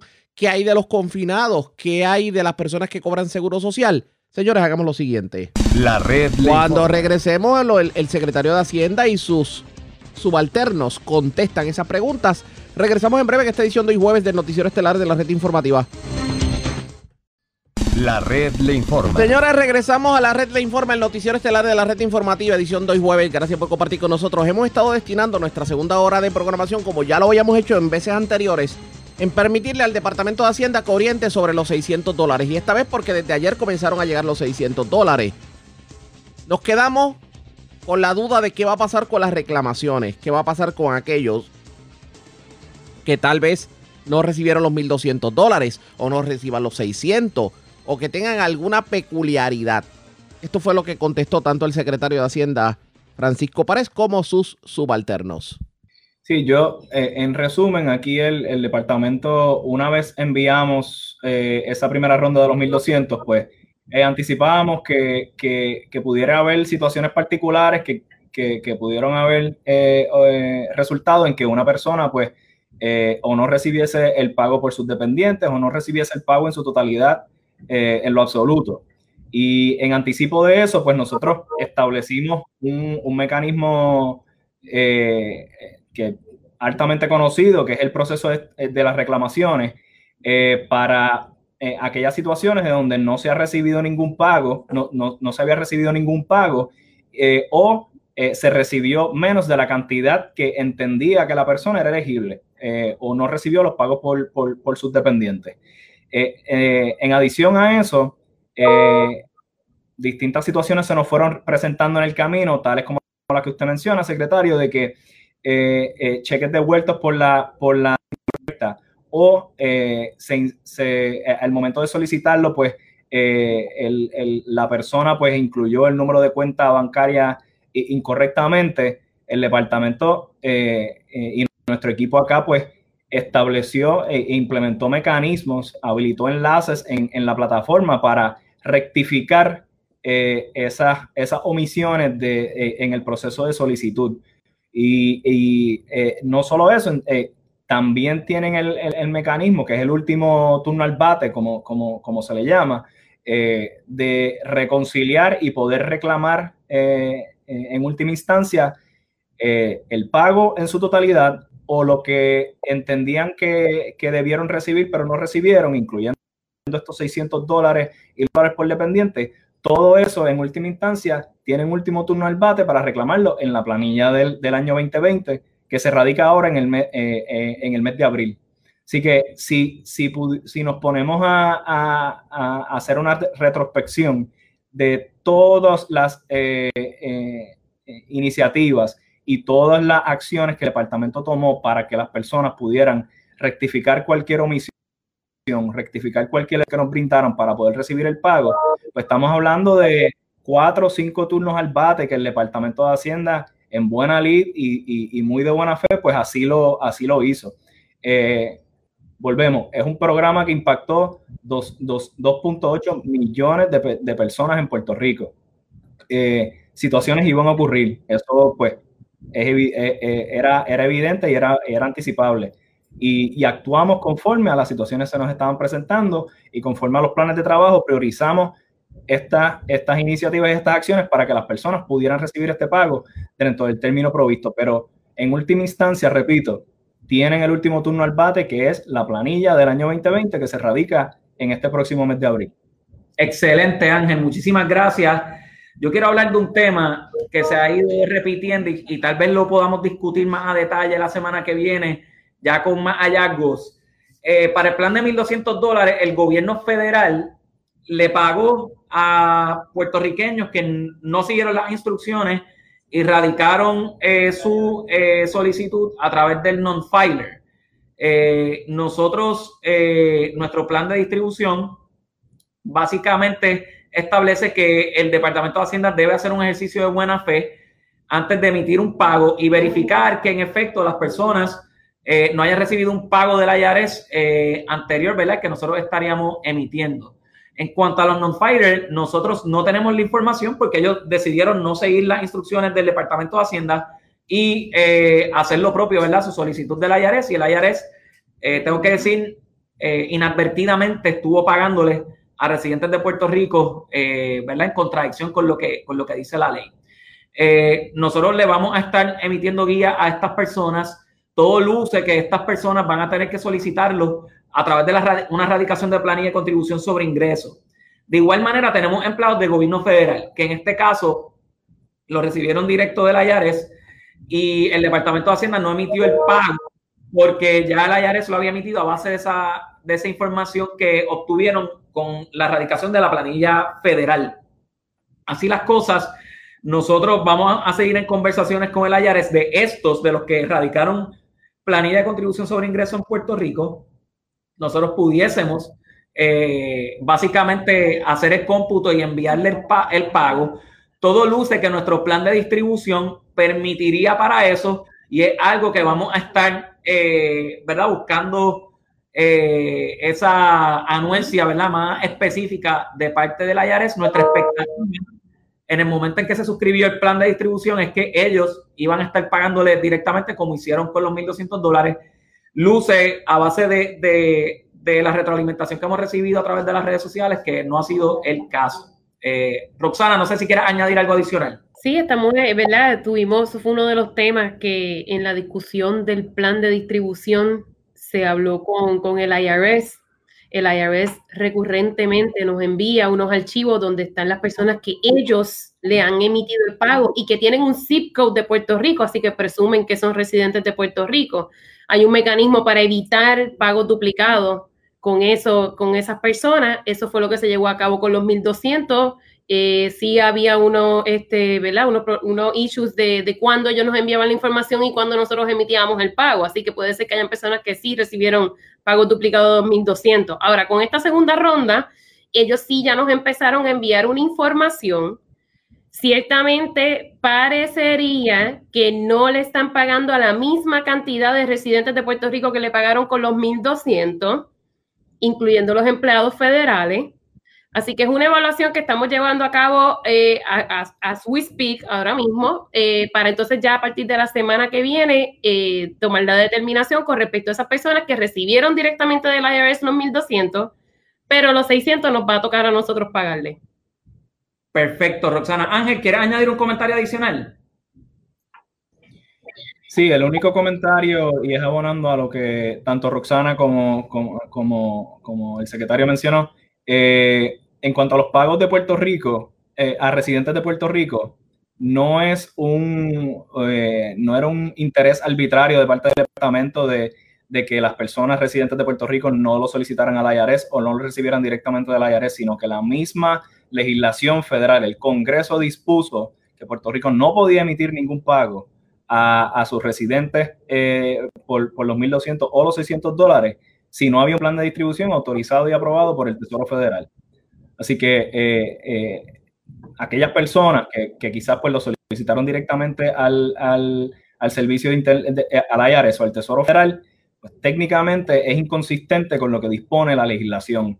Eh, y pues yo creo que el IRS en esta segunda ronda de los 600 dólares pues está tomando cartas sobre el asunto. Perfecto. Ángel, yo voy a, ir ya resumiendo los puntos obtuvimos el plan de distribución, eh, comenzamos los pagos a las personas con una nómina de alrededor de 200 mil personas, casi 200 millones de dólares. Hoy están haciendo lo propio para una, una segunda jornada de pagos. Va a ser así por los próximos días laborables del Departamento de Hacienda. Hay personas que el mismo sábado también podrán ver eh, pagos eh, depositados en sus cuentas de banco, eh, particularmente referente a, la jornada que se corra el viernes por la noche. Retomaremos los trabajos el mismo lunes. yo estimo que hay un 70, 65, 70% de probabilidad que las personas lo reciban en o antes de este sábado, no, el próximo sábado. hay un 25% de probabilidad de que las personas lo reciban en o antes de este sábado. Hay 700 mil personas que lo van a recibir eh, de aquí al sábado, así que para darle esa, esa perspectiva, eh, ciertamente van a haber muchas personas, muchas familias eh, con este dinero, pero de esas 1.800 solicitudes o planillas que se levantaron para los 1.200 dólares, unas 700.000 van a ser atendidas a solo días de que el Departamento de Hacienda haya suscrito el plan de distribución. Eh, así que estamos hablando de 7, 17 partes, por llamarle de alguna manera. Eh, básicamente, casi llegando a la mitad en tan solo unos cuatro días. Y yo creo que hay un 75-80% de probabilidad de que los pagos sean atendidos en o antes del próximo sábado. Bueno, esperemos que la orientación le haya ayudado. Sé que hay muchas personas que tienen ahora más dudas que antes. Nosotros vamos a continuar, obviamente, dándole el foro al Departamento de Hacienda para que siga explicando. Verifique su cuenta de banco. Verifique si le llegó el dinerito. Y si no, pues obviamente ya el Suri está funcionando. Haga los cambios correspondientes. La red. Cuando regresemos, más noticias del ámbito policíaco y también las noticias del ámbito nacional e internacional más importantes acontecidas en lo próximo. Regresamos en breve. La red le informa. Señores, regresamos esta vez a la parte final del noticiero estelar de la red informativa. Voy con más noticias del ámbito policiaco porque se reportaron varios kayaking en el centro de la isla con horas de diferencia, pero parecería que se trataba de las mismas personas. Uno de ellos ocurrió en Maná de Corozal, le llevaron el vehículo a la persona, fue recuperado en el barrio Barrancas. También ocurrió en la 152 de Cedro Arriba, bastante cercano al lugar. También se llevaron 5 mil dólares de un vehículo en Guaynabo. La información la tiene Wanda Santana, oficial de prensa de la policía en Bayamón. Saludos, buenas tardes. Buenas tardes para usted y para todos. ¿Qué información tenemos? A eso de las 11 y 30 de la noche de ayer se reportó un robo de auto en la carretera 802 en el barrio Maná de Corozal, donde alegó Luis Hernández que mientras transitaba por el lugar antes mencionado, varios individuos portando armas de fuego mediante amenaza e intimidación lo detuvieron y lo despojaron de un vehículo Hyundai Accent color gris del año 2016, un teléfono celular iPhone, un reloj Apple Watch, cartera con documentos personales, un bulto con ropa y llaves de la residencia. Horas más tarde se informó que el vehículo fue recuperado en la carretera 771, kilómetro 10.8 del barrio Maná en mencionado municipio. Y en horas de la madrugada de hoy se reportó otro robo de auto en la carretera 152, kilómetro 15.1 del barrio Cedro Arriba en Naranjito, donde alegó Carmen Bonilla que mientras transitaba por el lugar antes mencionado, varios individuos con ropa color negra portando armas de fuego mediante amenaza e intimidación, la despojaron del vehículo Kia Soul color anaranjado del año 2017 con la tablilla IUI 485. Estos casos fueron referidos a la División de Robo y de Vehículos Hurtados de las áreas quienes continuarán con la investigación. Y por último, una apropiación ilegal a un vehículo fue reportado a las 11 y 15 de la mañana de ayer, ocurrida en el área del estacionamiento de la escuela Juan Miranda, que ubica en la carretera 177 en Guaynabo, donde alegó el perjudicado que alguien en un vehículo Toyota Tacoma color gris oscuro, se estacionó al lado de su vehículo y le ocasionó daños al cristal lateral, logrando acceso al interior apropiándose de un sobre color blanco que se encontraba en la gaveta del vehículo, el cual contenía cinco mil dólares en efectivo. El agente Jesús Torres, adscrito al distrito de Guaynabo, investigó preliminarmente y refirió a la División de Propiedad del Cuerpo de Investigaciones Criminales de Bayamón, quienes continuarán con la investigación. Buenas tardes. Y buenas tardes para usted también. Gracias, era Wanda Santana, oficial de prensa de la policía en Bayamón, de la zona metropolitana. Vamos al centro de la isla. Otra vez le erradicaron cargos por fraude a la misma persona que hace meses atrás le habían radicado cargos porque aparentemente ha timado a varias personas porque le, le promete eh, placas solares y baterías sol para placas solares y aparentemente no le hace el trabajo. Javier Andújar, oficial de prensa de la policía en Utuado, nos tiene detalles en vivo. Saludos, buenas tardes. Buenas tardes, Rega. Buenas tardes a todos los amigos de Escucho. Este, como tú bien dijiste, cargos por apropiación ilegal y fraude, fueron radicados ayer un hombre que ofrece servicios, que aparentemente ofrece servicios de instalación de placas solares. Según la información obtenida, este fue identificado como Ricardo Vega Rodríguez, de 31 años, reside aquí en Utuado. Al individuo se cargos criminales luego de que para el mes de diciembre del 2019 ofreciera la instalación de un sistema de baterías backup para un sistema solar y luego de solicitar dos pagos para la instalación no realizó el servicio. Estos servicios eh, serían instalados en la organización La Monserrate en Jayuya. El agente William Heredia del servicio de Utuado bajo la supervisión del sargento Elvin Maldonado consultó el caso con la fiscal Cintia Candelario, quien instruyó erradicarle cargo por los artículos 202 de fraude, 204 de fraude en ejecución de obra y 182 de apropiación ilegal, obviamente todos del Código Penal. Este fue llevado ante la presencia del honorable juez eh, Rafael Pérez del Tribunal de Utuado, quien luego de escuchar la prueba encontró causa en todos los cargos, fijándole una fianza de tres mil dólares, la cual prestó a través de un fiador privado. Cabe señalar que a Vega Rodríguez se le habían radicado cargos y se le había encontrado causa por fraude, apropiación ilegal y maltrato de ancianos, de circunstancias similares el pasado año en el barrio Saltillo, pero en esta ocasión fue de arruntas. Así que en este caso pagó 15 mil de fianza según se nos informó, el caso está citado para el 26 de enero de este año. Tengo entendido que eh, hay la posibilidad de erradicación de más cargos criminales, entre ellos el haber timado a un agente de la policía. Bueno, hay unos casos que se están trabajando, como tú bien sabes y lo dijimos en el informe, ya se habían erradicado cargos anteriores. Eh, tengo entendido que hay unas investigaciones en curso y eh, exhortamos a la ciudadanía de cualquier información que usted tenga con relación a que haya pasado por esta situación, se puede comunicar al 44040 al 894-7215. Eh, nosotros cogemos la información y se trabaja en las redes sociales. Eh, ya está publicado la foto de esta persona y como dije, pues se pueden comunicar. Gracias por la información. Buenas tardes. Buenas tardes.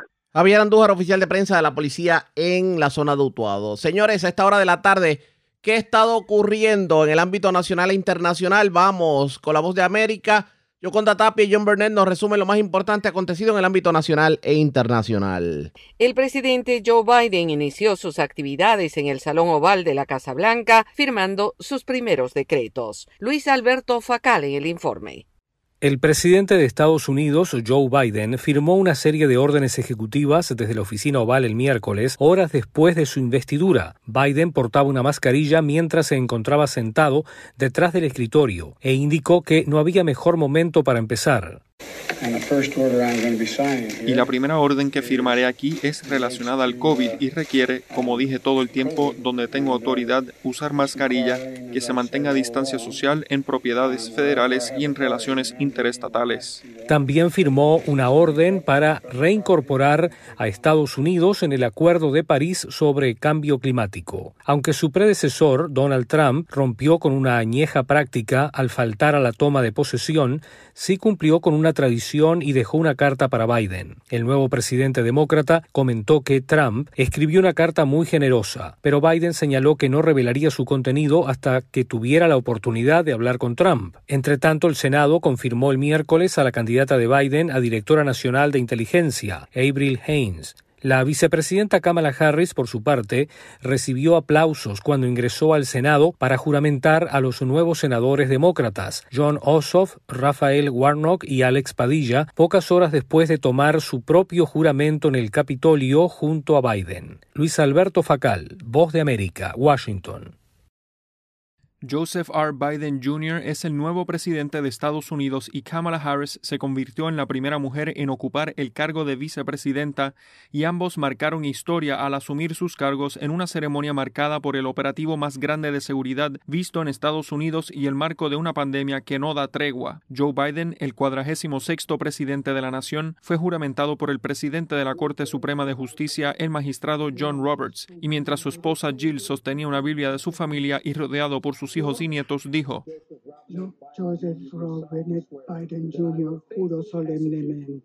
poco antes, la magistrada Sonia Sotomayor, la primera latina del Tribunal Supremo de Justicia, juramentó a la vicepresidenta Kamala Harris. La acompañaba su esposo, el abogado Doug Emhoff, quien también hace historia al convertirse en el primer segundo caballero. Joe Biden pronunció un emotivo discurso de investidura haciendo un llamado a la unidad, declarando que su llegada a la Casa Blanca no es la victoria de un candidato, sino un triunfo de la democracia estadounidense. Este es el día de Estados Unidos. Lady Gaga y Jennifer López pusieron un toque diferente al interpretar la primera el himno de Estados Unidos y la segunda siendo un llamado en español. Una nación bajo Dios indivisible con libertad. Al finalizar la ceremonia y en un acto que demostró un acercamiento después de la división, la vicepresidenta Harris acompañó y despidió al ex vicepresidente Mike Pence y a su esposa Karen en las escalinatas del Capitolio y con la presencia del liderazgo demócrata y republicano del Congreso.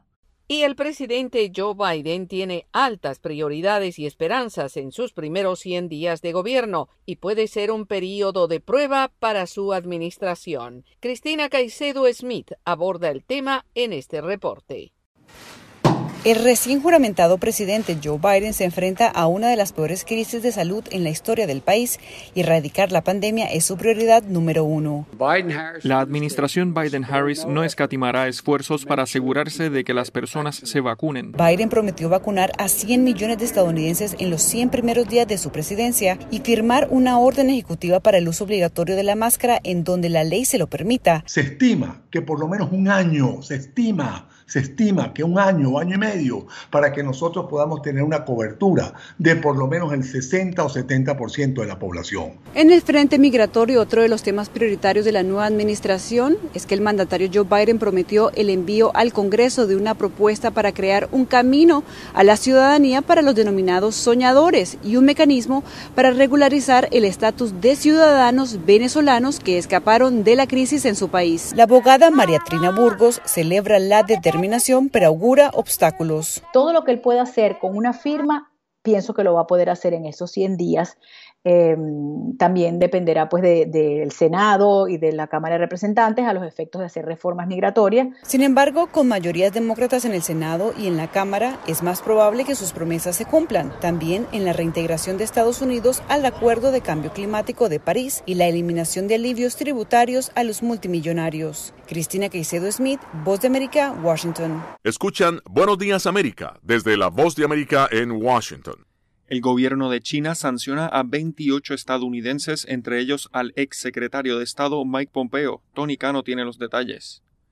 China informó el miércoles que quiere cooperar con el gobierno del presidente Joe Biden al tiempo que anunció sanciones contra 28 estadounidenses, entre ellos al ex secretario de Estado Mike Pompeo, así como a Peter Navarro, John Bolton y Stephen Bannon. La medida es una señal del enfado de China, especialmente por la acusación que hizo Pompeo un día antes de dejar el cargo sobre el genocidio de los musulmanes uigures, una evaluación que Anthony Blinken, quien sucederá a Pompeo, dijo que compartía. El Ministerio de Relaciones Exteriores chino anunció las sanciones en una declaración que apareció en su sitio web alrededor del momento en que Biden estaba prestando juramento. Pompeo y los sancionados habían planeado, promovido y ejecutado una serie de locuras, interferido gravemente en los asuntos internos de China, socavando los intereses de China, ofendiendo al pueblo chino y perturbando gravemente las relaciones entre China y Estados Unidos, sostuvo el comunicado. Entre los otros funcionarios salientes y exfuncionarios del gobierno de Trump sancionados se encontraban el jefe de comercio Navarro,